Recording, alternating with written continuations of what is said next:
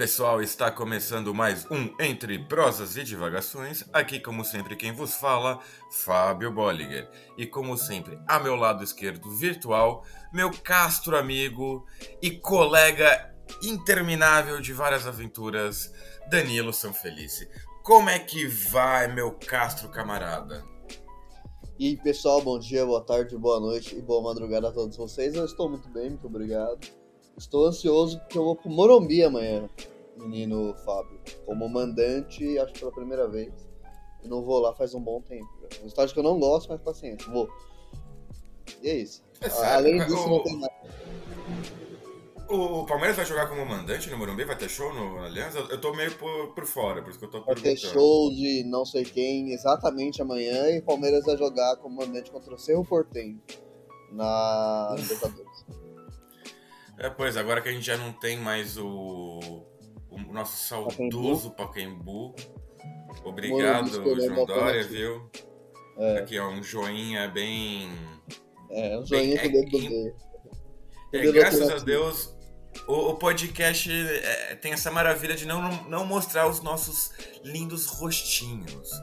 Contudo, assim, ó, aqui, Dória, aquele, aquele abraço, como já diria Jorge Ben. Apesar de que eh, tá na moda no Brasil podcasts, aspas para podcasts, que mostram um vídeo, né? Mas isso daí não é podcast, é videocast. Deixar bem claro. né? Ah, isso daí, olha, eu, eu, eu sei, tô ligado, tem, tem, tem o flow, tudo, mas eu, eu sou muito envergonhado pra mostrar esse meu lindo rostinho. Isso aqui é. Eu já falei que tem que nos convidar para o almoço de domingo da família pra ver os nossos lindos rostinhos, tá bem?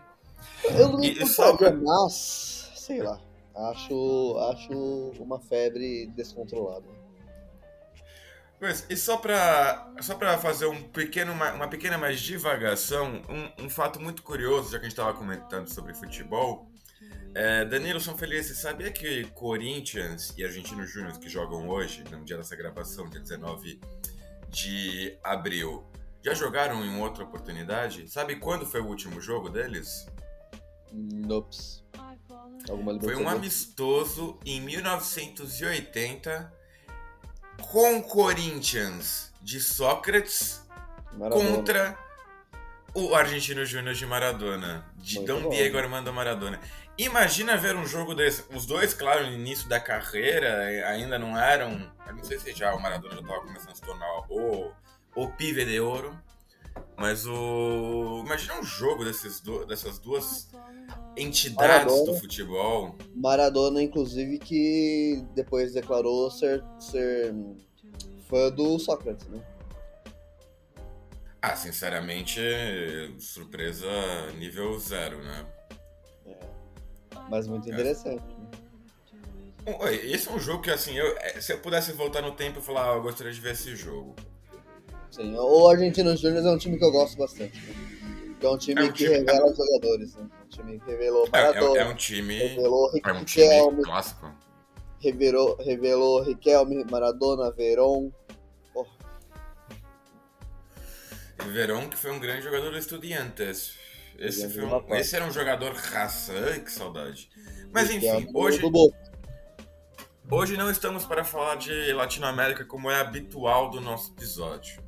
Hoje, como nossos belos ouvintes já que deram play já sabem, hoje estamos aqui para comemorar o aniversário de 50, perdão, 50 ainda não, 49 anos da linda Revolução dos Cravos. Danilo, o que, que foi essa linda revolução que partiu, emanou dos quartéis portugueses? Então, amigo Fafá, a Revolução dos Cravos foi um- uma revolução que acabou com um regime pouco conhecido pelo grande público, mas muito importante do, do século XX, e que vamos nos aprofundar nesse, nesse episódio. É isso aí. Então, sem mais devaneios e divagações, sigamos com o primeiro bloco deste lindo episódio. Então, pessoal, nós iniciaremos este primeiro bloco do, do- de conteúdo do, do episódio é, analisando um pouco do contexto histórico ah, em que esse- essa temática está inserida. Então, a gente inicia em 28 de maio de 1926, quando Portugal foi assolado por um golpe de Estado, dando início a uma ditadura militar. Uh, essa, essa época, né, anos 20, anos 30, é muito comum na Europa, especialmente Península Ibérica e Itálica, uh, esse, esses, esses regimes mais totalitários, mais fascistas mesmo. Né? Então é um, Portugal segue um pouco essa, essa mesma linha. Uh, anos 20, anos 30, por uma série de, de razões que eu acho que torna um pouco longa de explicar aqui, então não vamos nos aprofundar tanto, mas que Portugal também seguiu e que é um pouco menos conhecido, né? A, a, na Alemanha, na Itália, obviamente, são os casos mais conhecidos. Espanha um pouco também com, com Francisco Franco. Portugal fica um pouco esquecido da, da historiografia tradicional brasileira, especialmente. Mas, por isso, entre prosas e divagações está aqui. Pode falar, Fábio. Eu acho que é até interessante, é, é uma das razões porque surgiu, para além do, é, do aniversário em si da, da Revolução dos Cravos, é que é um tema realmente, como você bem mencionou, muito mal a, aproveitado, vamos dizer assim, né? É, eu lembro de ter na escola, é, é, assim, foi nenhuma aula sobre a Revolução dos Cravos, foi tipo 5, 10 minutos da professora falando da Revolução dos Cravos. Ah, Revolução dos Cravos, Portugal era fascista, ah, acabou. É, foi lá, chegou o exército acabou com isso. É, e, e, e, pronto, não se toca mais no assunto. Sabíamos que existia um, houve também um regime chamado Estado Novo, como assim teve no Brasil, teve a versão portuguesa, só que essa com características mais fascistas, né? Não que o nosso Estado Novo também não tenha tido, como o Danilo bem mencionou, é, o totalitarismo era a moda nos anos 20 e 30. Os loucos anos 20, é, só para ver esse disclaimer, foram os loucos anos 20 nos Estados Unidos, tava tudo bem. Até chegar o craque da Bolsa 29. Na Europa, a, a situação tava preta. No caso, você tem a, a Itália, a Alemanha e a Espanha como exemplos maiores. A Itália e a Alemanha por suas questões pós-Primeira Guerra. Já a Espanha pós-Guerra Civil Espanhola, né, o, o desfecho da Guerra Civil Espanhola, foi é, a vitória do El Generalíssimo Francisco Franco, e, e até a sua morte, que demorou para chuchu para acontecer, esse velho não morria, não queria morrer, vaso ruim é difícil de quebrar. E uh, o caso de Portugal. Portugal, é, só para fazer esse rápido disclaimer também, é, ele tinha tido o golpe republicano em 1910, tá? um ano muito importante para a história, não só para Portugal. O, Danilo sabe do que eu estou falando. Momento Especialmente que... no mês de setembro, né, Fábio? É, principalmente 1 de setembro. 1 de setembro o mundo era outro. Depois disso, o mundo mudou. Para melhor, claro. E, e Portugal vai viver um, um, caos político desde os 10 até a ascensão do Salazar nos anos 30, mas isso já estou até me adiantando. Mas é importante ter isso em mente que Portugal vai viver tantos conflitos políticos que isso vai dar margem pro, pro salazarismo. Mas enfim, não vou não vou colocar a carroça na frente dos burros e vou deixar nosso querido colega São Felice deixar explicar essa linda história. Muito bom. É, gostei da carroça na frente dos burros. É. É, continuando então, em 1928, Oscar Carmona fora aspas, estou fazendo aspas aqui, uh, eleito presidente. Uh, em seu governo foi desenvolvida a Constituição de 1933, com orientação fortemente fascista, como falamos há pouco.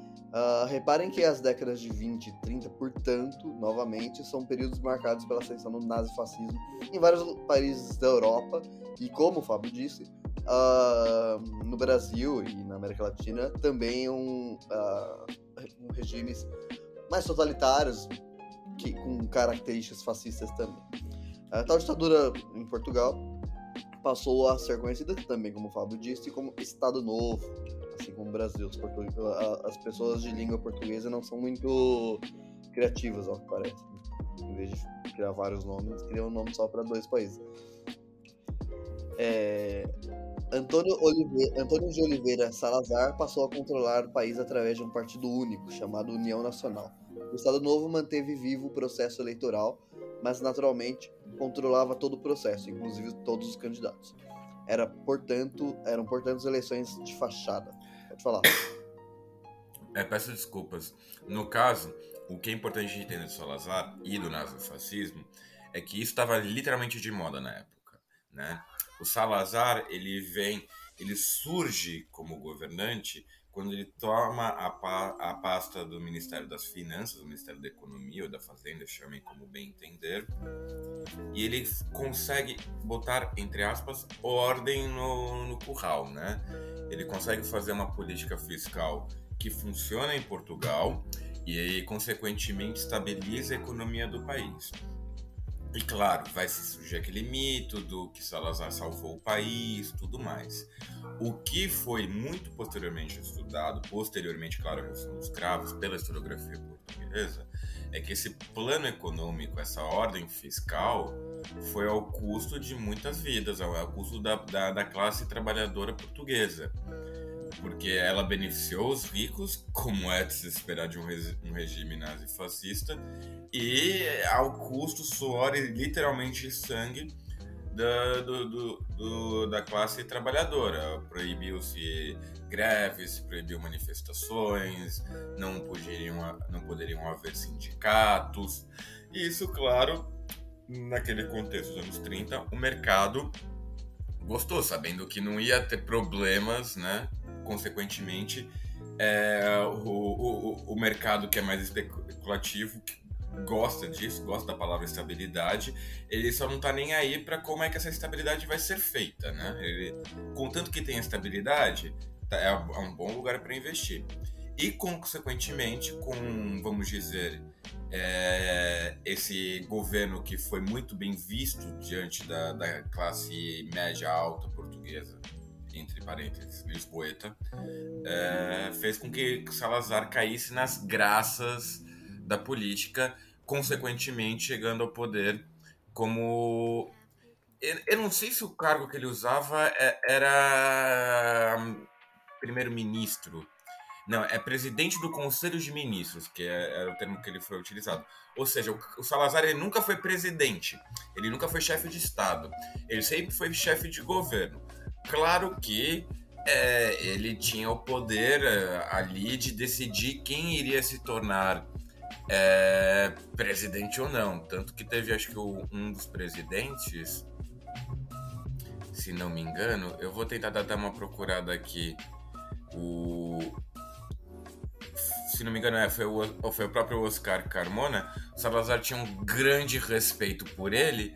Quando ele veio a falecer no cargo em 1951, o Salazar chegou até cogitar a, a volta da monarquia, porque o regime salazarista ele era um regime extremamente conservador religioso e nada mais perfeito do que um regime é, nacionalista, conservador e religioso do que uma monarquia que consegue reunir esses três fatores debaixo de uma única pessoa, que seria o rei. Só que aí, por ventura, por questões próprias, o Salazar, por, porventura decidiu não adotar a monarquia e escolheu um, um, seguinte presidente, que no caso foi o Francisco Craveiro Lopes, que governou Portugal até 1958. Mas aí eu vou deixar a bola com o Danilo para ele continuar explicando como é que se foi feito o Estado Novo para além da União Nacional. Então, pessoal, continuando aqui, é... o regime ditatorial possuía uma polícia política que tinha como objetivo destruir a oposição ao regime, como é bem comum nesse tipo de governo, e assim ajudar no controle da opinião pública, tanto em território lusitano como nas colônias. Curioso é que tal polícia é, recebeu apoio e treinamento da CIA, Agência de Inteligência Estadunidense. Uh, não é tão curioso assim, né? É bem comum, inclusive. Uh, país que teoricamente lutava contra o movimento fascista, mas aqui já a política é tudo, né? A gente já acho que já conversou bastante sobre isso, deixou bastante claro algumas vezes, que a geopolítica é um eterno jogo de interesse, né? Então nem tudo que parece sólido é tão sólido assim. Então, os Estados Unidos, por um lado, lutava contra o fascismo na Itália, na, na, na, na, Alemanha, por outro lado, ajudava a polícia fascista a colar, dependendo dos interesses em, em todos os países. Né? Pode falar. É que aí, por... é que aí no caso, é isso é interessante realmente o que você falou, pela questão da geopolítica, né?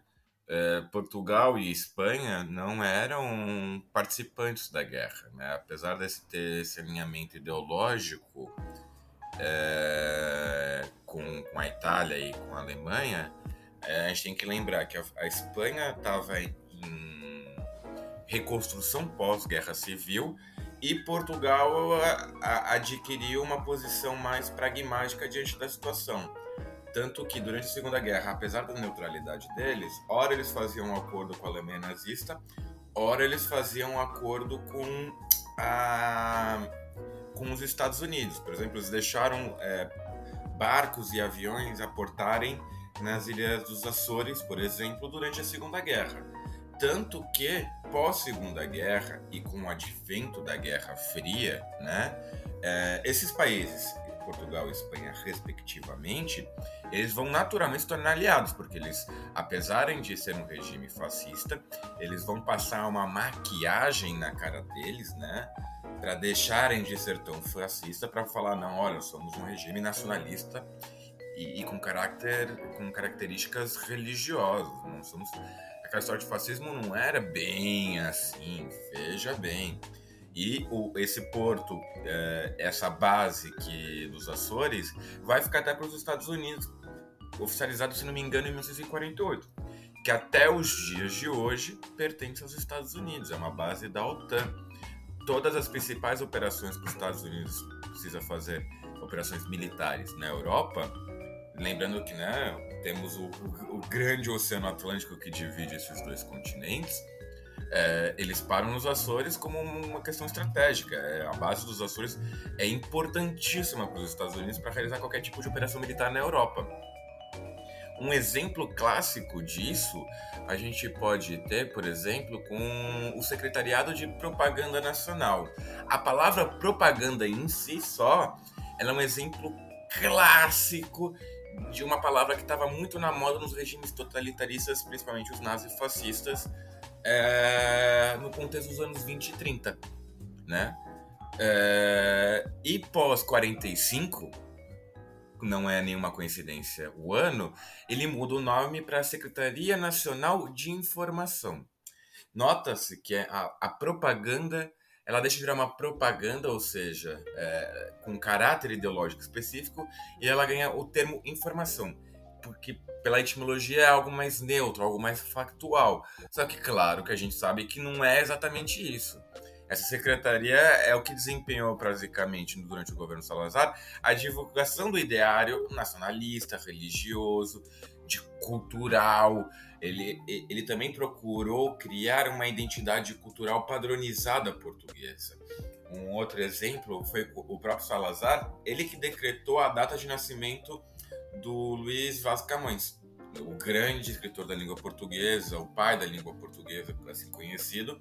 Era desconhecido a data da, de nascimento dele.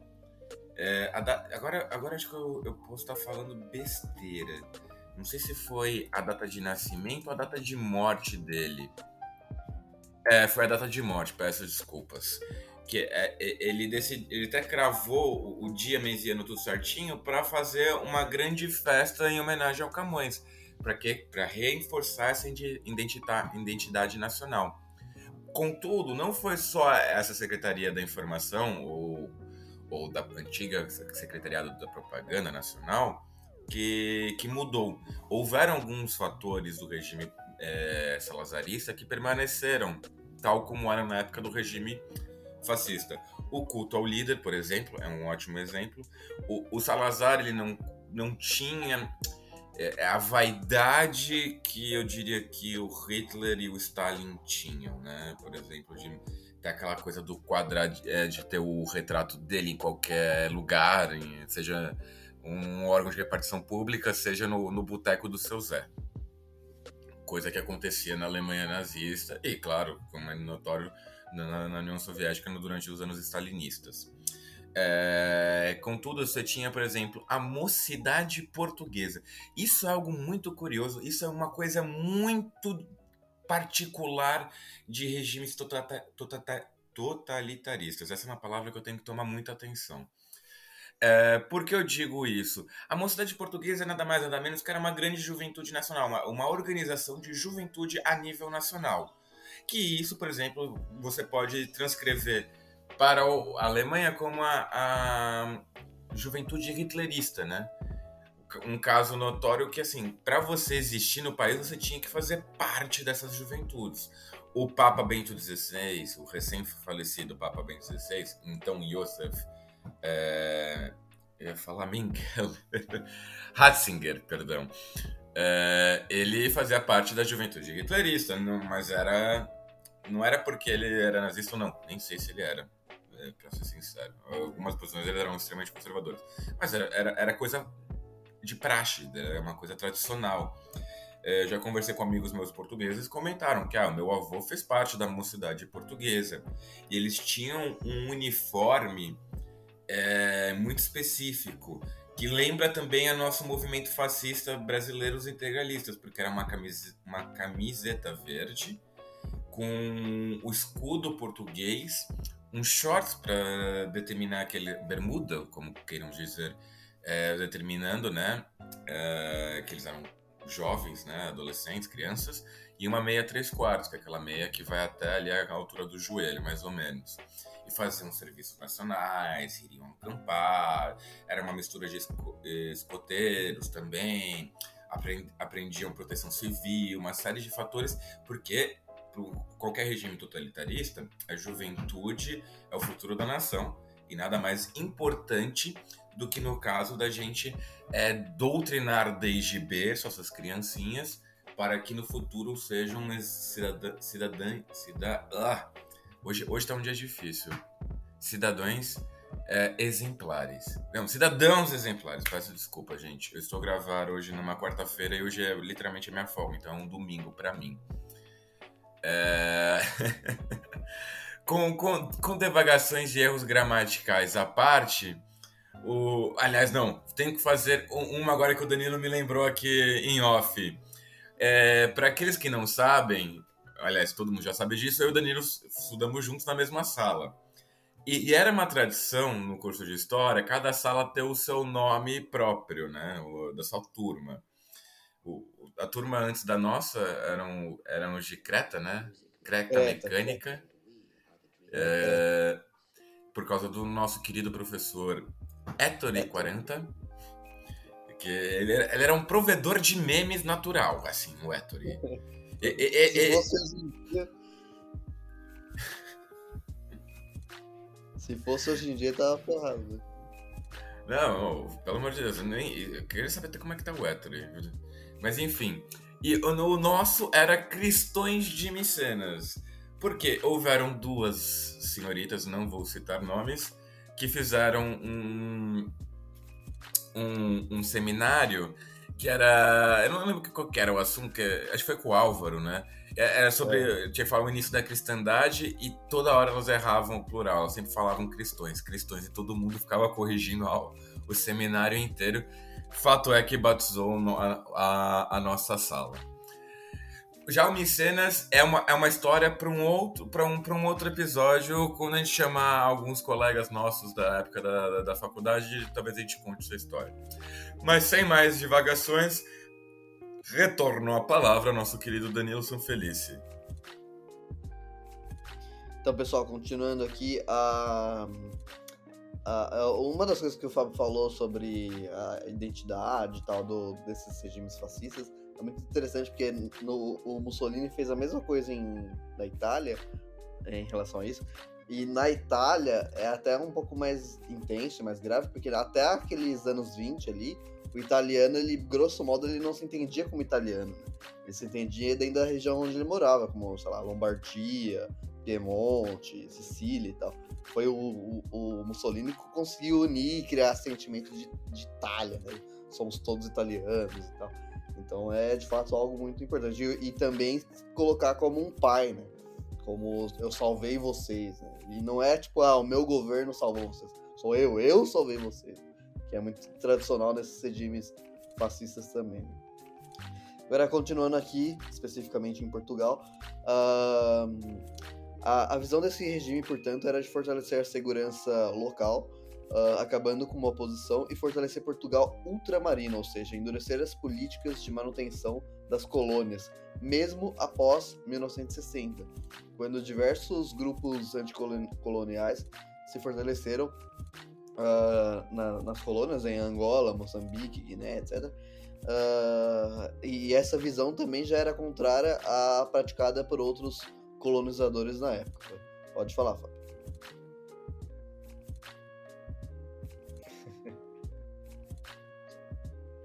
Menino Fábio está no mudo. Peço desculpas, estava no mudo. Mas é o, o, uma coisa muito interessante que o Danilo está mencionando é que nós temos que lembrar que pós 1945, com o advento da, das Nações Unidas, houve a Carta, né, a Direitos dos Povos, a Carta de Direitos Humanos, e nela também consta o direito à autodeterminação dos povos. A autodeterminação é um termo que vai ser utilizado amplamente nesse contexto de pós-Segunda Guerra até mais ou menos 1960, 1970. Por quê? Lembrando que 99% da África, com exceção de Libéria, Etiópia, África do Sul e Egito, todos os países viviam, um, é, viviam sobre um regime colonialista europeu pós Segunda Guerra e com a determinação dos povos vai se tornar interessante a partir dessa perspectiva da, de segunda é, de Guerra Fria, melhor dizendo, para essas potências europeias libertarem as suas colônias. Olha que bonzinhos que eles são, não é mesmo? Contudo, é, com uma grande dependência econômica da, da, das suas antigas metrópoles, né? Basta ver que existe o, fran o franco-africano ocidental, não me lembro o nome, o termo, o termo correto, e, e, assim, todos os fundos dessa moeda estão na França, que são basicamente todas as ex-colônias francesas na África, né? E, ou seja, consequentemente, deixando elas numa maneira alinhada ideologicamente com as suas antigas é, com as suas antigas metrópoles, evitando a penetração é, da, de ideias socialistas, revolucionárias e libertárias. Então, para que, que eles vão precisar a, a ideia era o seguinte: para que, que nós vamos precisar desse de uma ideologia libertária se nós estamos libertos pela colônia? Olha como eles foram bonzinhos, né? Só que, claro, isso vai variar de país para país. Nós temos o caso da Argélia, por exemplo, da França, que a França não abriu mão da Argélia de forma alguma, porque a França encarava a Argélia como parte do seu território. Ele não era um território ultramarino, né? Tanto a mesma coisa vai se aplicar a Portugal. Até 1945, as colônias eram chamadas de colônias. Pós 1945, eles vão adotar a nomenclatura províncias ultramarinas. Por quê? Porque a partir desse momento, o regime salazarista encara que as suas colônias não são colônias, e sim partes do seu território. Ou seja, Portugal é um, é, no conceito salazarista de ideia de nação, é um país transcontinental. Ele estava presente na Europa, ele estava presente na África e ele estava presente na Ásia. Portugal não vai abrir mão das suas colônias, ele vê a colônia como parte fundamental da sua glória que remete-se muito às grandes navegações. O salazarismo vai usar e abusar, ou melhor dizendo, como os portugueses diriam, iria gozar do, do, das grandes navegações, justamente como é, para fomento de uma ideia de que Portugal é um país grande, que Portugal não é uma nação pequena, Portugal é um país que rodou o globo, né? Isso está até muito caracterizado na própria bandeira portuguesa, que está até os dias atuais, que tem aquela esfera amilar. Para quem não sabe, aquela esfera, a esfera amilar é, é, é, basicamente um instrumento de navegação que imita o globo, né? Próprio para a navegação. Não me pergunte os pormenores porque eu não faço a mínima ideia, não entendo de navegações. Procure um especialista nesse tipo de situações. Pra, e caso não quem não está conseguindo pegar muito que é uma esfera milar, é o mesmo que está no brasão imperial do Brasil. Com a cruz de, da Ordem de Cristo, tá aquela bolinha de metal, aquilo é uma esfera milar. Né? Dito isso, é, Portugal é, vai já entrar no momento a, como eu posso dizer, a me fugiu o termo. Danilo, quando é que é uma coisa tá fora do contexto histórico? Isso é uma coisa anacrônica. Anacrônica. Exato. É, vai, o, o, regime por si só vai já estar tá num anacronismo tremendo. Enquanto todos os países estavam libertando suas colônias, adentrando no, no mercado é, multinacional, do, do, no mercado liberal que vai vigorar né, no Ocidente no século XX, Portugal vai se manter fechado e isolado. Apesar da, da, dessas conexões, como o Danilo mencionou, da polícia secreta com a CIA, os Estados Unidos com Portugal, aquela coisa, Portugal ele vai ficar um pouco isolado nesse mercado internacional. Vai deixar de ter grandes transações financeiras, muito também graças a um outro mito que Salazar fomentou muito, que foi, por exemplo, a ideia do eterno mito de Portugal rural. Portugal cresceu sendo rural, Portugal conseguiu ser grande sendo rural. Portugal nunca precisou de uma revolução industrial como os ingleses fizeram para se tornarem grandes. Era, era, era mais ou menos aquela mesma ideia que a própria Inglaterra tinha com a Copa do Mundo. Para quem não sabe, a Inglaterra não participava das Copas do Mundo falando: não, eu criei o, o, o futebol, eu sou melhor, eu não preciso provar para vocês que eu sou melhor, não preciso competir isso. Vocês compitam entre si. E Portugal a mesma coisa. Portugal falava: não, eu sou um país rural. Eu ganho muito mais sendo um país rural do que sendo industrial. Eu, tipo, eu não preciso provar para vocês que eu sou foda sendo é, industrializando, né? Peço desculpas pelos termos e não avisar para tirarem as criancinhas da sala antes da hora. Desculpe, criancinhas.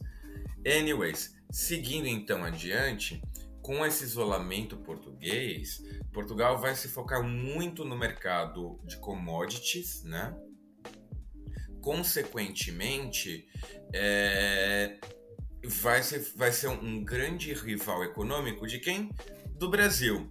Contudo, você pode imaginar que o, o Brasil e Portugal entrariam num embate, pensando nesse contexto de 1950 o Brasil era então, então uma república democrática, né? A, a, trancos e barrancos, mas era. E o Portugal um regime fascista, então, consequentemente, seriam é, lados opostos, ainda mais na questão econômica com essa questão de commodities, né? Portugal era um produtor de, de produtos tropicais, principalmente pelas suas colônias em Angola, Moçambique, São Tomé e Príncipe e Cabo Verde. Cabo Verde nem tanto e no caso uh, entraria em conflito. Contudo, muito pelo contrário, o Brasil teve um papel fundamental na manutenção do regime salazarista em Portugal. Por que isso? Era interessante também para o Brasil ter um regime que estava ali junto a si, junto ao seu lado nas grandes decisões geopolíticas que poderiam de ter grande interferência do Brasil. Ou seja, era interessante ter Portugal debaixo do guarda-chuva do Brasil e a recíproca também era verdadeira.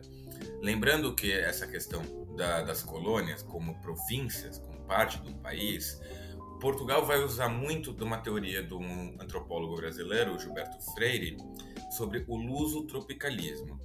Para falar de maneira rápida, curta, o que é o luso-tropicalismo? O luso tropicalismo nasceu para rebater a ideia de que a colonização portuguesa foi ruim, como é até hoje amplamente difundida. Spoilers, toda a colonização é ruim, tá? Independente é portuguesa, inglesa, americana, porque existia esse, esse consenso geral, essa ideia do, da opinião pública de que, olha, os Estados Unidos foram colonizados pela Inglaterra e hoje são uma potência. Nós fomos colonizados por Portugal e Portugal nos fudeu. É, só que aí que tá. É, eles esquecem que a Inglaterra colonizou o Quênia, a África do Sul, a Índia, Sri Lanka e esses países que também são todos ferrados assim como nós, todos respeito aos respectivos países. É, consequentemente, Gilberto Freire criou essa ideia do luso-tropicalismo, que baseia-se basicamente na ideia de que o português ele não coloniza, ele se ele se agrega, ele, ele se mescla, né? O, o europeu, o, o, inglês e o espanhol chegam e matam, enquanto o, o, o, português chega lá e conversa, casa com a Índia, tem tudo isso. Uma balela.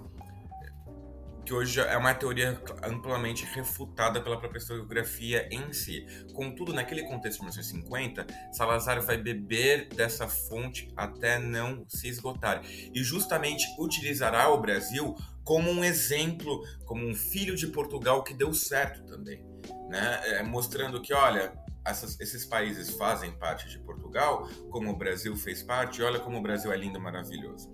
Olha como o Brasil é uma potência hoje econômica. Olha como o Brasil não tem racismo, né? Aquele famoso mito do não existe é, racismo. Racismo é coisa dos Estados Unidos, é coisa dos países ingleses. Consequentemente, o Brasil vai se tornar como um filho pródigo de Portugal, né? Querendo ou não, é, o Brasil já tinha seus mais de 100 anos de independência. E um dos acordos, por exemplo, que vão se fazer, uma das grandes demonstrações disso é o translado do corpo do Dom Pedro I é, de Portugal, de Sim, de Sintra para São Paulo, né, para, para as margens do Riacho Ipiranga, né, onde está o Monumento da Independência de 1972, é, onde está repousado o corpo de Dom Pedro, II, Dom Pedro I, peço desculpas, justamente né, por, por, por essa boa amizade que Portugal e Brasil tinham, mesmo antes da, da ditadura, durante a ditadura, e um fato curioso, é que a ditadura também vai apoiar o regime que vai suceder o salazarismo. É, eu não vou entrar em muitos detalhes, justamente, até porque isso eu já vou colocar novamente a carroça na frente dos burros, mas eu vou atrapalhar, também atrapalhar a fala do nosso colega Danilo São Feliz. Danilo, por favor, retorne. É, então, dando continuidade aqui, é, a, após a derrota dos, dos regimes fascistas na Segunda Guerra Mundial, o Estado fascista português passou a se isolar cada vez mais. Uh, o regime, porém, possuía um certo orgulho disso e usava a propaganda para passar a ideia de força para os seus cidadãos portugueses, né? Uh, de, a força desse movimento né? e o ideário fascista. Uh, para resistir, para que o, o regime fascista continuasse a resistir, a existir também, uh, mesmo após a derrota de seus pares. Salazar morre no fim da década de 1960 e Marcelo Cartano assume o controle do país através de eleições indiretas, ainda controladas. Né? Uh, mantém esse regime como sempre foi, isolado e propagandeando moralismos heróicos, fortalecendo a iniciativa privada e usando uma, um forte aparato policial, como era até então para reprimir qualquer tentativa de, uh, por mínima que fosse, de mudança social. Durante os anos 1960, a Guerra Fria uh, estava no seu auge e tanto o lado capitalista como o lado socialista uh, financiavam guerrilhas anticolonialistas com o objetivo de atrair tais, gru tais, tais grupos para si, para sua zona de influência. Né? e caso obtivessem êxito em sua luta anticolonialista. Uh, pode falar, Fábio. Não, no caso é que assim, um fato muito interessante e pouco é, conhecido é que Salazar não. Com a morte de Salazar, o, o, regime não teve um fim, assim como houve na Espanha.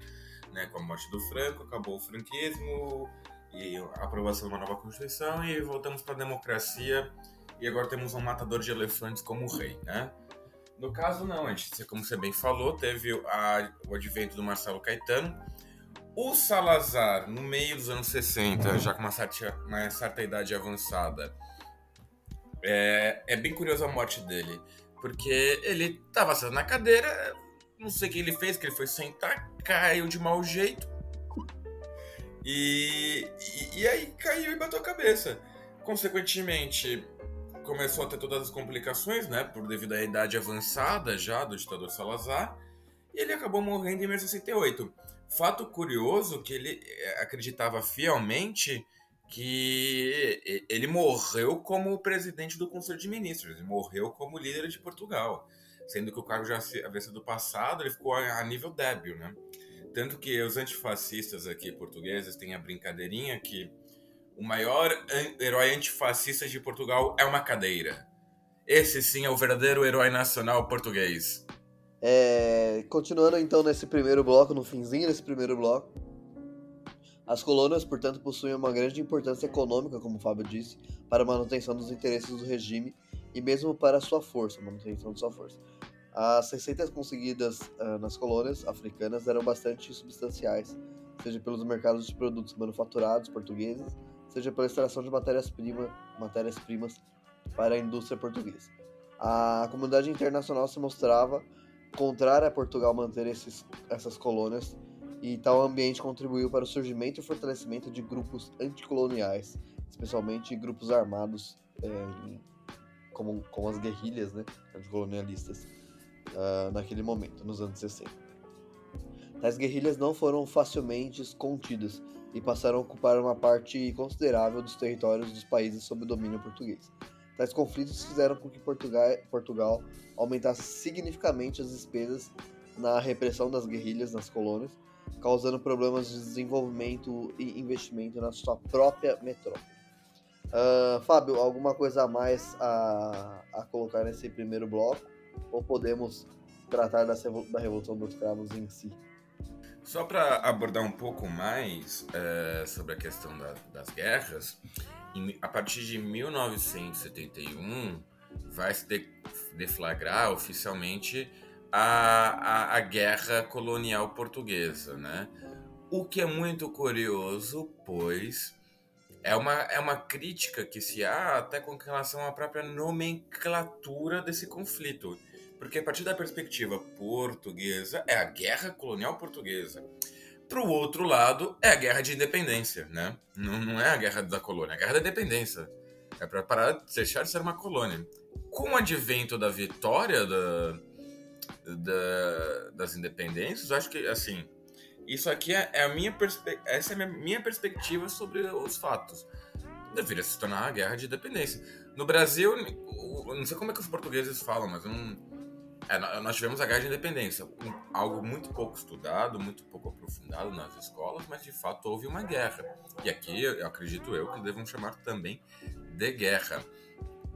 Como eu havia dito, foi um conflito que começou no início de 1961, teve como seus principais locais Angola, Guiné-Bissau e Moçambique. Lembrando que São Tomé e Príncipe e Cabo Verde eram é, arquipélagos, né? No caso, São Tomé e Príncipe, é uma, são duas ilhas, que já está no nome, São Tomé e Príncipe, muito pequenas, não, não houve um grande conflito armado nem nada do gênero, a níveis como houve em Angola, Moçambique e Guiné-Bissau. Cabo Verde, por sua vez, teve um movimento de independência linkado justamente com o próprio de é, Guiné-Bissau, tanto que o partido que encabeçava a frente guineense era o Partido Africano da Independência da Guiné e Cabo Verde. Então não era só um como sim dois, né? Sendo Amilcar Cabral como o líder, é, o líder independentista de ambos os países, né? Tanto que acho que é um, assim, só um fato de nerd, que eu sou um cara bem nerd para quem não me conhece ainda. É, eu gosto de aquelas coisas de ordem, ordem do mérito, ordem da libertação, eles têm a ordem de Almeida Cabral, tanto em Cabo Verde como em Guiné-Bissau. Esse conflito, por si, levou à morte é, 800, é, perdão, 8.830 mortos do lado português, enquanto do lado uh, africano houveram mais ou menos 65 mil mortes. 50 mil angolanas, 10 mil moçambicanas e 5 mil guineenses, né? É um conflito que, claro, se arrastou ao longo de 13 anos. É, é importante mencionar que, apesar dos conflitos, houve ainda planos de fomentação da economia é, da, das províncias ultramarinas, com o intuito também de apaziguar, né? de tam também tentar elevar a qualidade de vida das suas respectivas colônias, como não só a, a leva de pessoas é, da metrópole para as províncias ultramarinas, né? É, isso vai também caracterizar como uma medida, uma tentativa de mais uma vez justificar a, a presença portuguesa nessas respectivas províncias é, africanas.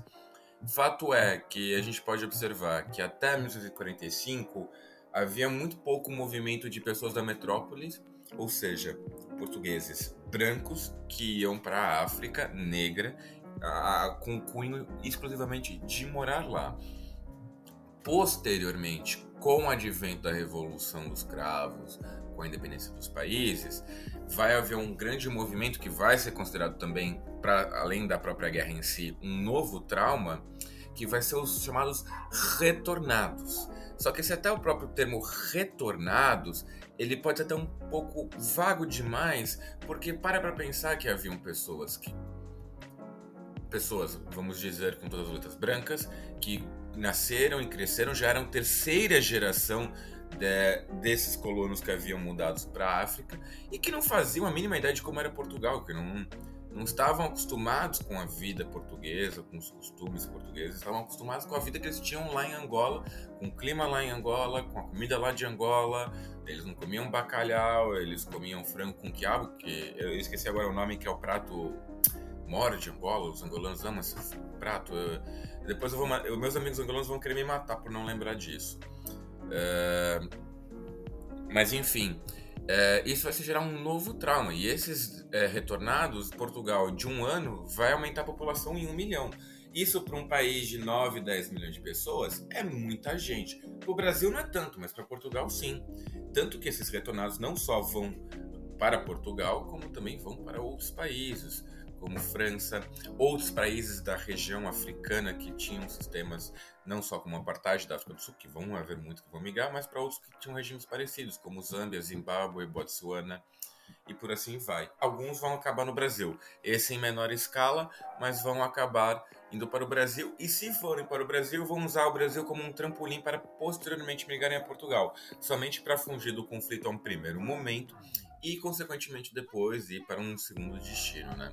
O que é um, um, efeito muito comum quando essas grandes diásporas, grandes movimentos imigratórios. Bem, acho que, Danilo, por mim, encerro minha frase de, deste bloco. Sigamos então para o segundo bloco.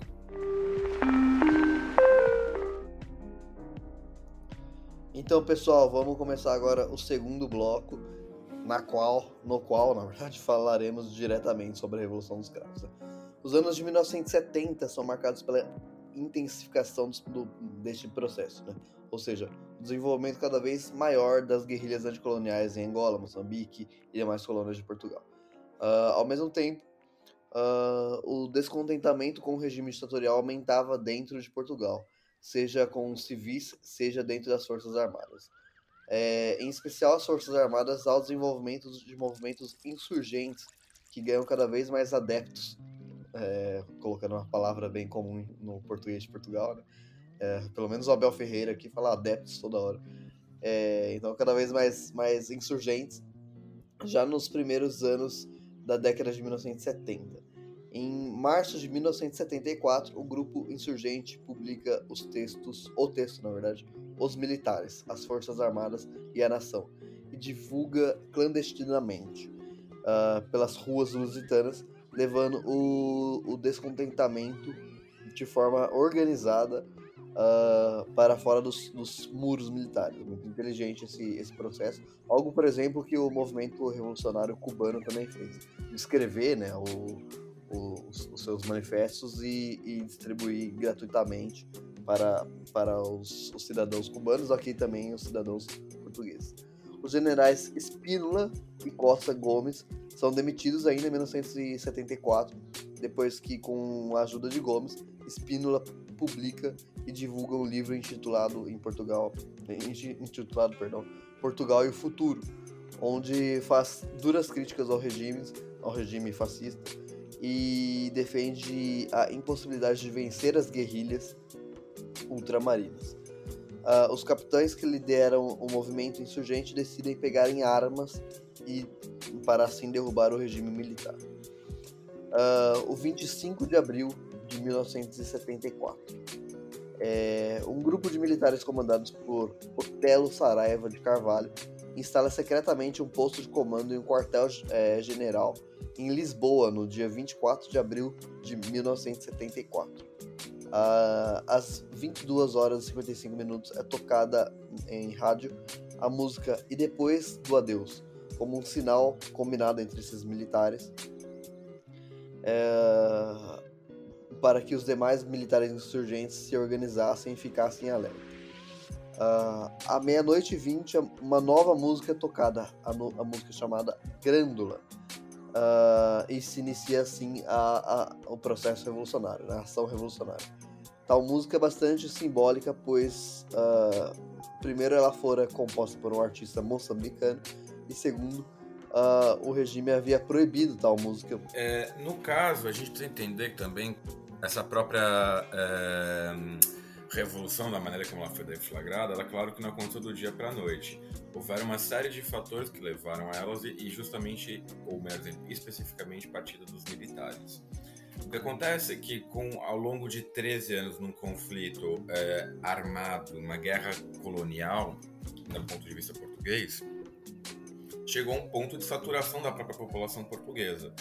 Porque imagina, você é um jovem português dos anos 60, você faz 18 anos e em vez de você ir para a faculdade, você é um jovem normal que quer, sei lá, estudar, conhecer o mundo, ir pro bar, beber com os amigos, não, você vai para a guerra. E isso cria muitos traumas dentro de uma sociedade. Consequentemente, com a saturação própria em si do, do exército português, que também estava cansado de ir para um conflito que via que não havia uma solução final para aquilo, que era mais um, uma ideia de enxugar o gelo, chegou um momento em que começou a rolar burburinhos é, dentro do, das próprias Forças Armadas, como o Danilo muito bem mencionou, aquela carta aberta do general Spínola, que vai ser depois é, retirado do seu cargo devido a essa carta, e, consequentemente, com o advento do, do baixo clero a, a, a realmente tomarem armas para derrubar o governo e com o intuito, principalmente, de acabar com a guerra colonial. Isso que é o fator principal. E a música Grândola Vila Morena vai ser o grande hino dessa revolução, como a ordem de fato, né, para a saída dos quartéis, né, para os revoltosos saírem dos quartéis e irem às ruas tomarem o poder. Agora deixo novamente de fazer as minhas devagações e repasso a bola para o Danilo Sanfelice. É, então, vários segmentos das Forças Armadas aderem ao, ao movimento. Em Porto, cidade é, fundada pelo Fábio, o exército toma o controle da cidade. é, como, resposta, como resposta, o regime ordena que os militares de Braga retomem a cidade. Porém, tal ordem é ignorada pelos militares de Braga, que já haviam aderido ao movimento. Isso é um problema muito grande em, em no exército quando de fato se, se você perde o controle de um, de um quartel e tudo mais, a, a chance de você perder essa, essa batalha é enorme, né? Então, nesse caso, é muito evidente que o, o movimento já estava sendo construído há bastante tempo, porque quando ele foi deflagrado, uh, tanto Porto quanto Braga já aderiram rapidamente. Né? Então, o, o regime perdeu o, o, controle da situação dentro das Forças Armadas muito rápido. Né? É, os confrontos seguem por toda a madrugada em todo o país. O movimento ganha, é, ganha forte apoio popular e diversas manifestações são registradas no país, especialmente em Lisboa. Uh, pela manhã, a escola prática de cavalaria ocupa o terreno de Passo, uh, ponto estratégico para a luta. Pouco mais tarde, liderados por Salgueiro Maia, Parte das forças da escola prática de cavalaria são movidas ao quartel do Carmo, onde se encontra o líder, com o líder uh, do regime, Marcelo Caetano, e, a, e que após uh, negociações se rende com uma condição: que o poder fosse transferido e entregue ao general Antônio de Spínola, que não fazia parte das forças da polícia política. Marcelo de Caetano parte para a Ilha de Madeira e depois segue para o exílio no, olha só, no Brasil. É... Posso dar continuidade ao terceiro ponto? Quer falar, Fábio? É que assim, no caso, só pra, somente para complementar aquilo que você já disse, é, quando se estoura um golpe, o principal ponto de um golpe é você tomar os principais, os principais pontos é, estratégicos de um país, sejam praças, ruas ou bairros. Por exemplo, se eu estourar um golpe no Brasil, eu preciso Alguém precisa estar na Paulista, alguém precisa estar na Praça dos Três Poderes, alguém precisa estar no Rio de Janeiro. E, e para além disso, é, os meios de comunicação. Quem detém os meios de comunicação num contexto como guerra, é, num contexto de golpe, melhor dizendo, é, detém o meio de informação a repassar à população. É o que nós podemos observar agora, por exemplo, no que está acontecendo no Sudão, que deflagrou um novo golpe entre os militares e grupos paramilitares. O Salgueiro Maia ele foi uma figura extremamente importante, pois partia de uma do baixo clero do, do, dos militares, né? Consequente, e vai por si tomar um, um ponto muito importante e depois, com a chegada no Terreiro do Passo, para quem não conhece, joga no Google Terreiro do Passo, vocês vão ver a imagem. É, é, acho que é o lugar mais famoso de Portugal, depois de Lisboa, melhor dizendo, depois da, da, da Torre de Belém. É, é, basicamente onde ficam os principais ministérios do, de Portugal: Ministério da Defesa, Ministério da Economia e por assim vai.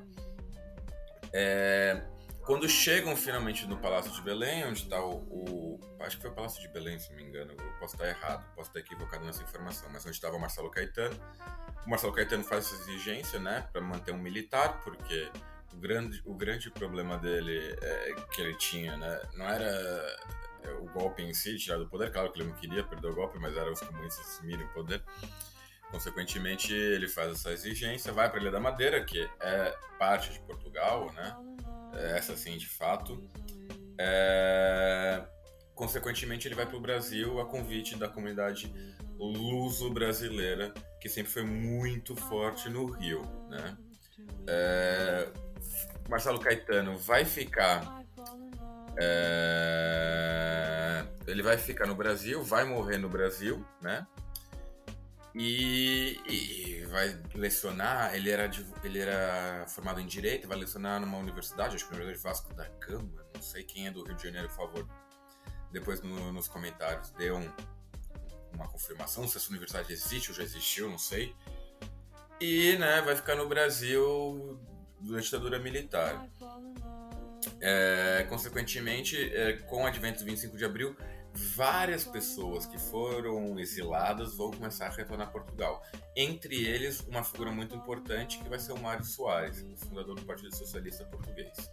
Mas enfim, antes de continuar colocando a, a carroça na frente dos burros, repasso a bola para o meu Danilo São Felice, meu castro amigo.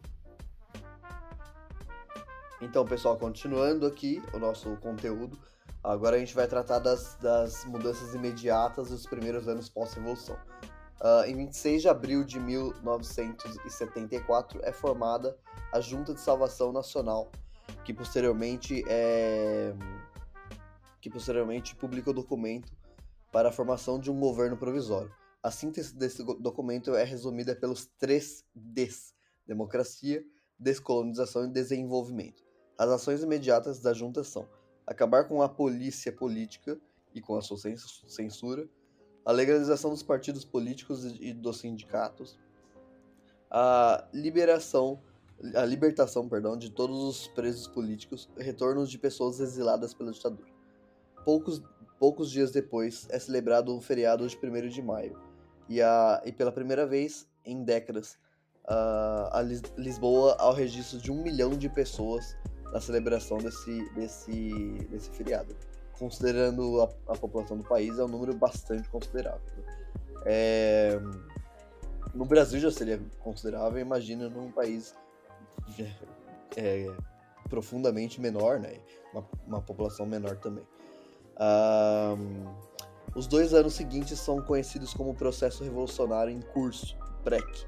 Uh, tal período é marcado pela punição de agentes do regime ditatorial que são exilados. Além disso, ao desenvolvimento da nacionalização de grandes empresas multinacionais. Também durante a PREC, uh, ao aprofundamento das lutas anticoloniais uh, nas colônias, naturalmente, da África e no Timor-Leste. Timor em pouco tempo, tais, tais, localidades conseguem suas independências.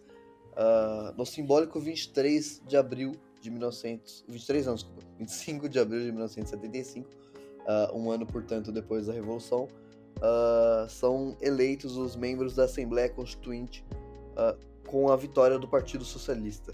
Essa Assembleia é responsável pela elaboração de uma nova Constituinte, como o nome indica, né? cujo texto tem profundo caráter socialista. A, Constituição é, é, aprovada pela maioria dos deputados no início do, do ano de 1976. Uh, em 27 de julho de 1976 é eleito o presidente uh, eleito democraticamente, é o presidente militar Ramalho Eanes. E, e, depois de alguns meses de um governo constitucional liderado pelo Partido Socialista na figura de Mário Soares.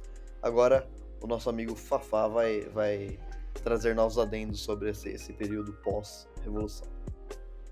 No caso, com o advento então da, do, da, da Revolução dos Cravos, vai se instalar uma verdadeira instabilidade sociopolítica dentro de Portugal, né?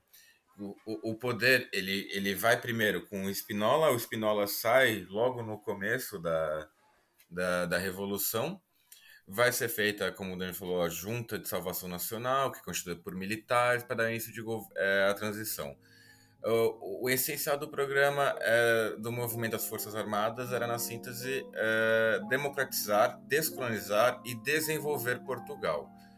Contudo, vão, vai ter uma série de, é, de processos revolucionários que vão se desenrolar com o contexto da é, pós 25 de abril, que é o período revolucionário em curso, onde vão ter sobe gente, desce gente, sobe gente, desce gente.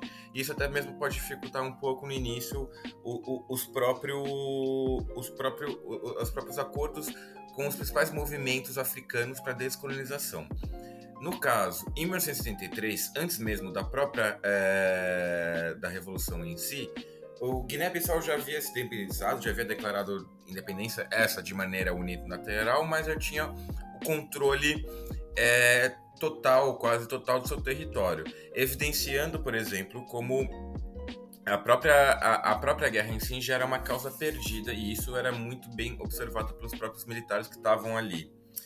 Consequentemente, em 74, no 7 de setembro de 74, na Zâmbia, na, na capital Lusaka, vai ter um, vamos ter o acordo de Lusaka a, acordado entre o Estado português e a Frente de Libertação de Moçambique, a Frelimo um, movi um movimento de luta armada nacional que tinha como objetivo a independência do seu país, liderados, uh, por ter que puxar o nome aqui, Samoa uh, Moisés Machel. É, ser o acordo em, quando chega no ano de 1985 com a derradeira e final independência de Moçambique. Posteriormente, no caso de Angola, vamos ter o Acordo de Alvor, que esse assinado, claro, pelo Estado português, com o, a MPLA, Movimento de Libertação de Angola, a FNLA, a Frente Nacional de Libertação Angola, eh, de Angola, e a União Nacional para Independência Total de Angola, UNITA, sendo esses dois movimentos mais pró-direito, enquanto o MPLA era um movimento de esquerda de orientação marxista-leninista, alinhado com a União Soviética e muito com Cuba. É, isso é um, um, fato muito curioso, é do nível rolês aleatórios, amizades improváveis. Cuba e, e Angola são países assim, brothers, parças. Vão ter muitos soldados cubanos que vão para para Angola, ajudar Angola nesse contexto. Isso evidencia também um projeto é, muito pouco conhecido de Cuba, de projeção geopolítica. É, e, consequentemente, é, com, as, com a sua libertação, a libertação de Angola, a MPLA vai tomar o poder e, posteriormente, infelizmente, vai se travar uma guerra civil angolana entre basicamente MPLA e a UNITA, acho que a FNLA também, mas eles logo em seguida desistem, né? É, e essa guerra vai durar, pasmem, até 2002, de 1935 até 2002. Então Angola viveu um, um estado de conflito, um estado de conflito armado é, por literalmente 41 anos. Imagina para vocês. É, vão tendo o MPLA, Cuba até 1991 apoiando o MPLA, União Soviética apoiando até 89, né? E o partido SWAPO, que é o Partido de Independência da Namíbia, esse país que estava sob controle da África do Sul. Do outro lado, vamos ter a UNITA, a NFLA, a FLEC, que é a Frente de Libertação do Enclave de Cabinda. Cabinda, que é um enclave angolano que é literalmente dorme em cima do petróleo é um enclave, acho que é o lugar que mais tem petróleo em território é, por metro quadrado no mundo. E a África do Sul do apartheid até 89. É, esse, consequentemente, tinha um apoio dos Estados Unidos, mas não oficialmente. É, para quem não sabia da guerra civil angolana, é, só para fazer um disclaimer rápido, já que a gente está fugindo muito do nosso tema, é, para quem conhece família real britânica, aquela coisa da, da Lady Di, tem aquela cena famosa da, da princesa Diana cruzando um campo de minas. Esse campo de minas é em Angola. É, Angola até hoje é um dos países que mais tem minas terrestres no mundo. Tem uma política toda para tentar encontrar essas minas e desarmá-las, contudo, esquece. É, ainda, ainda tem tanta mina terrestre que é um bagulho absurdo. Posteriormente, com o apaziguamento mais já de Portugal pós-Revolução 25 de Abril, vamos ter então a, a, a promulgação da primeira Constituição pós é, governo salazarista no ano de 1986, com apoio da maioria dos deputados, com a única abstenção do partido CDS. O, o partido CDS, que é o, conhecido como Partido Popular, é o famoso Partido Conservador Português. Só um pequeno fato: não ganharam nenhuma cadeira, perderam todas as cadeiras na, na última, na última eleição aqui em Portugal para quem é de esquerda pode comemorar, contudo não, porque depois quem assumiu essas cadeiras foram partidos de extrema direita, o Chega, que é a versão bolsonarista, por assim dizer, da, de Portugal.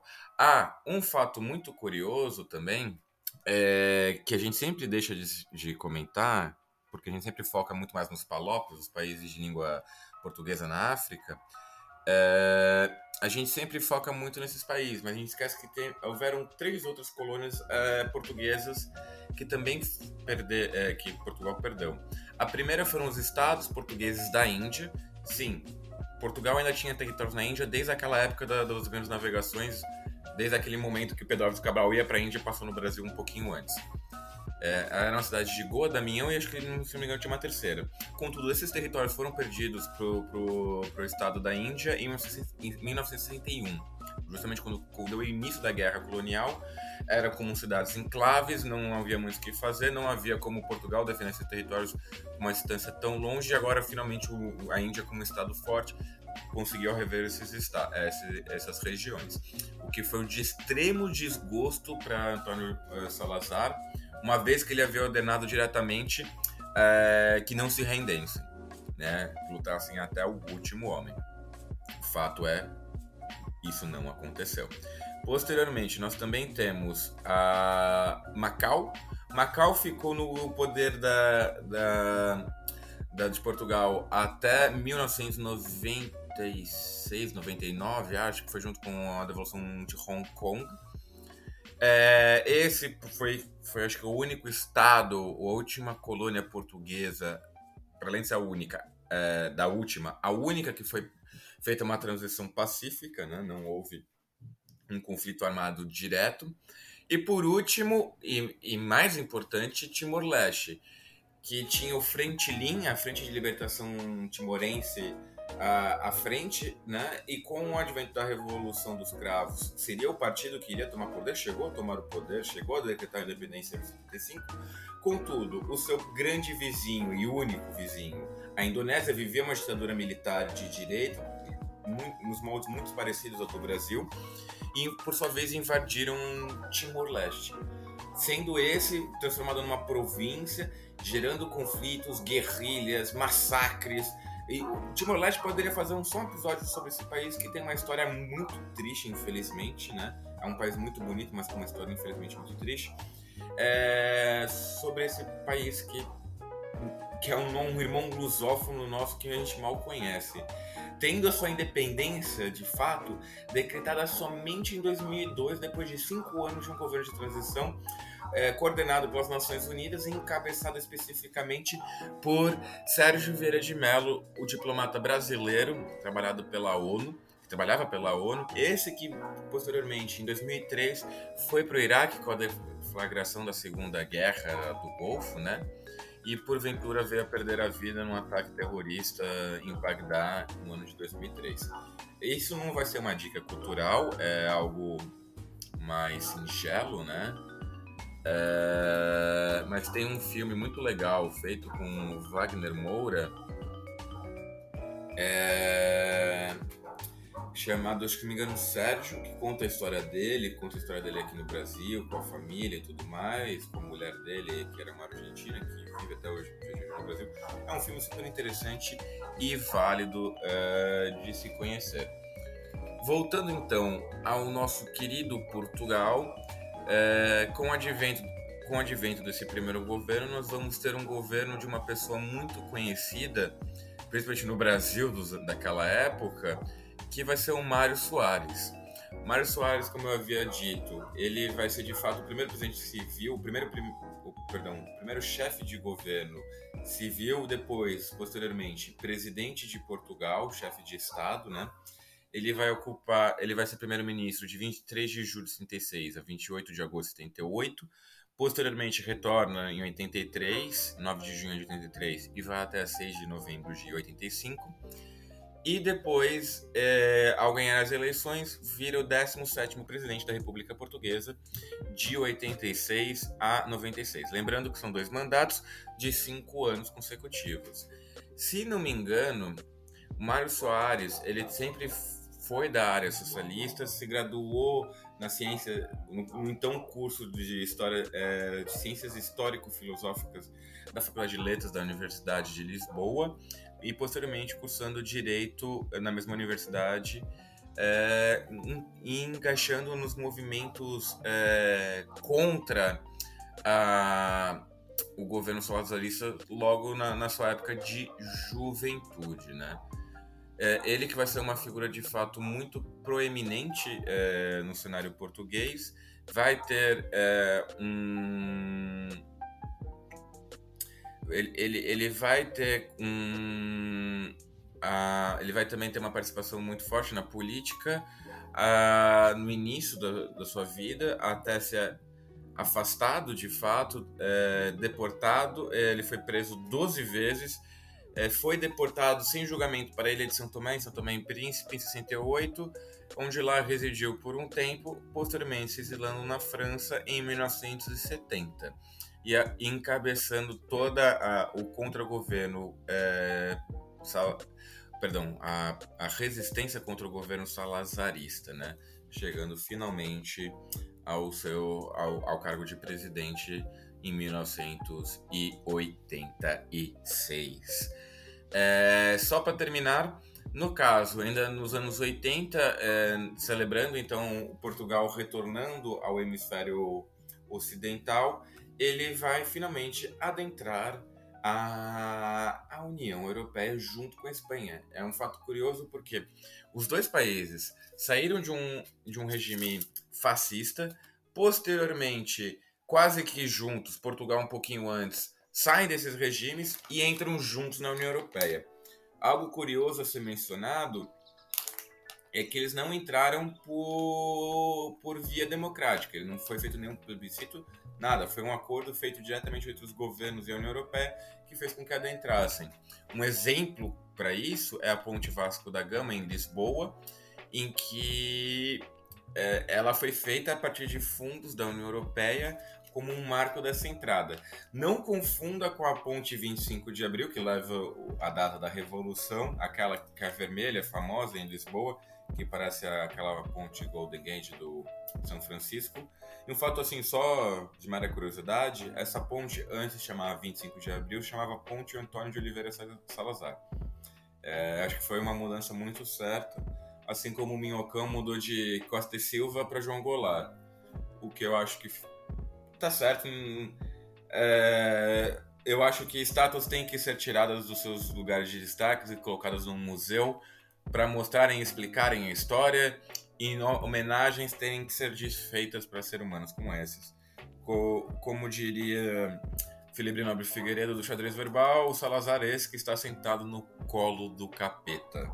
Né? E com fim, acho que chegamos ao final do episódio. Uh, Danilo, gostaria de falar mais alguma coisa? Não, não, cara. Agora só da minha parte, só dicas culturais mesmo. Além do fato de eu estar com fome. pois então, vamos ser rápidos e vamos para as nossas dicas culturais. Então, pessoal, é... agora a gente vai para as dicas culturais e a minha é uma dica só. mas um livro muito interessante, recém-lançado pela editora Expressão Popular, chamado Educação no Governo Bolsonaro Inventário da Devastação. Portanto, como o nome indica, mostra como que o governo Bolsonaro, em, em apenas quatro anos, conseguiu destruir a educação pública brasileira. É, junto com, com a ajuda do governo Temer também. E é escrito pelo Roberto Lerche, uh, como disse, da editora Expressão Popular, e com um preço que eu acho bastante aceitável por 58 reais. Acho que no Brasil normalmente os livros são mais caros. Então é um livro bem bastante interessante que eu, que eu indico aí. Uh, e que também é, é, essa temática em breve será tema do nosso podcast. Já dou um spoiler. Vai lá, Fábio. Bem, no caso, as minhas dicas culturais vão ser bastante extensas, visto que é um tema que eu gosto e domino de certa forma. Então vamos lá. É, vou ter alguns livros aqui, ó, só para mostrar pro Danilo. O Danilo está vendo na câmera, é um, um camalhaço de livros, tem mais um aqui.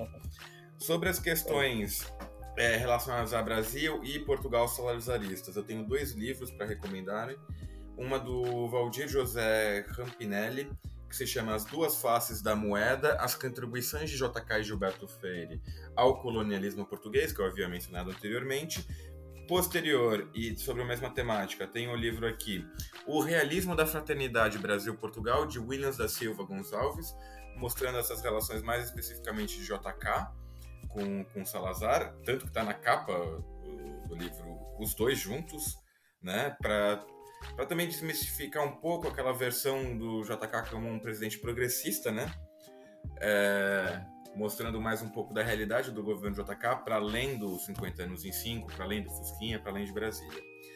Um terceiro livro que eu recomendo é de um brasilianista chamado Jerry Davila, Hotel Tropical, O Brasil e os Desafios da Decolonização Africana de 1950 a 1980. Basicamente tratando das questões do próprio dentro do Itamaraty, é, é, como lidar com a descolonização portuguesa na África e como vão ser as relações dos próximos anos com esses países, né? Principalmente é, levantando as questões da, da secção africana, a seção africana do Itamaraty, pelos assuntos africanos, né? Um fato curioso que eu deixei de mencionar durante o episódio, é, o Brasil foi o primeiro país a reconhecer a independência de Angola. O Brasil, ditadura militar de Geisel, reconheceu um governo marxista-leninista, demonstrando já suas intenções de fazerem acordos econômicos, porque é isso que eu digo: estados e países não têm é, amizades, têm interesses. Então, é, tirem as crianças da sala, por favor. Tiraram? Foda-se qual é a ideologia do país. O que, eu quero, o que todo país quer fazer é negócio e ganhar dinheiro com isso, consequentemente. Uh, há um terceiro livro, esse já mais de, de fábulas, né, vamos dizer assim. É um, é um, livro mais fictício que chama A Geração da Utopia, que é a história de um guerrilheiro no contexto da, da guerra de independência angolana, escrita é, por um escritor angolano, da, é uma escritora, perdão, a Pepe Tela. É, e agora dicas culturais da sétima arte. Dois filmes muito interessantes que eu gostaria de destacar é, um é comédia, o outro é um filme um pouco mais sério, mas tentado ligar com a realidade. O primeiro, acredito eu, que já devo ter dito em alguma outra dica cultural, que é um filme totalmente. É, é, é, assim, é tão tosco que é bom. Que é o Capitão Falcão, que é o super-herói português fascista, como diriam os próprios portugueses, com uma temática de Batman dos anos 60, do Adam West, que é super interessante, junto com o seu fiel companheiro, O Puto Perdiz. É, é, é um filme maravilhoso, assim. Para você ter noção, os inimigos são as femininjas e os comunistas. É, é, é, sensacional, é tão tosco que é maravilhoso. E depois, um filme também que saiu recentemente aqui em Portugal. O filme se chama Sagueiro Maia, O Implicado, que conta a história mais desse personagem, um dos principais personagens da, da história é, da Revolução dos Cravos, né? Esse é um filme já um pouco mais real. Por fim, mas sem, mas sem menos importância, é, só queria ressaltar aqui, já fugindo completamente do tema, morreu um grande historiador brasileiro, Boris Fausto. É, eu e o Danilo tivemos que ler muitas obras deles. Ele foi um pioneiro dentro da historiografia brasileira, dentro dos estudos é, sociais. É, principalmente, suas obras envolvem o século XX. E ele, um dos seus maiores livros é a Revolução de 30, ou o Golpe de 30, de Getúlio Vargas. Né?